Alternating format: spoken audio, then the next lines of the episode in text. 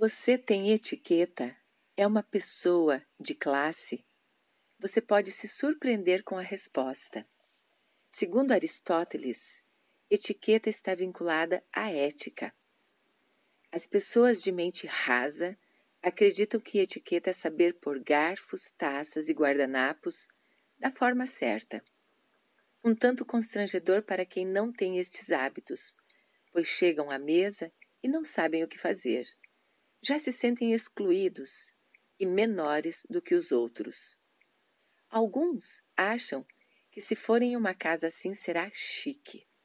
Enfim, etiqueta nada tem a ver com isto. Etiqueta não é saber onde ponho garfos, facas, guardanapos e taças. Como me sento ou me levanto. Isto é frescura pura.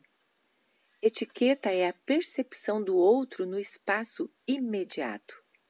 Segundo Karnal, se eu domino todos os talheres e não trato bem o porteiro, não o cumprimento, não agradeço, e não sou gentil com o garçom, é sinal de que eu não aprendi tudo o que é necessário. Isto é um aprendizado idiota da etiqueta. Não aprendi o que realmente é essencial. E o que é essencial? É o respeito ao outro, mesmo aquele que me serve. E aqui temos quatro fórmulas mágicas da etiqueta essencial. Por favor, me desculpe. Com licença. Muito obrigado. Com licença, porque você não é obrigado a abrir espaço nenhum para eu passar, como se eu fosse um Deus onipotente. Por favor, porque você não é obrigado a fazer nada para mim. Me desculpe, porque sou falho, erro, assim como você.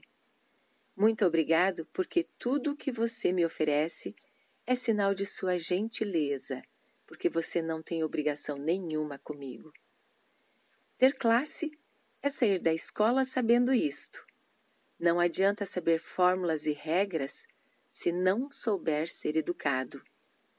Menos etiqueta de frescura, mais etiqueta ética.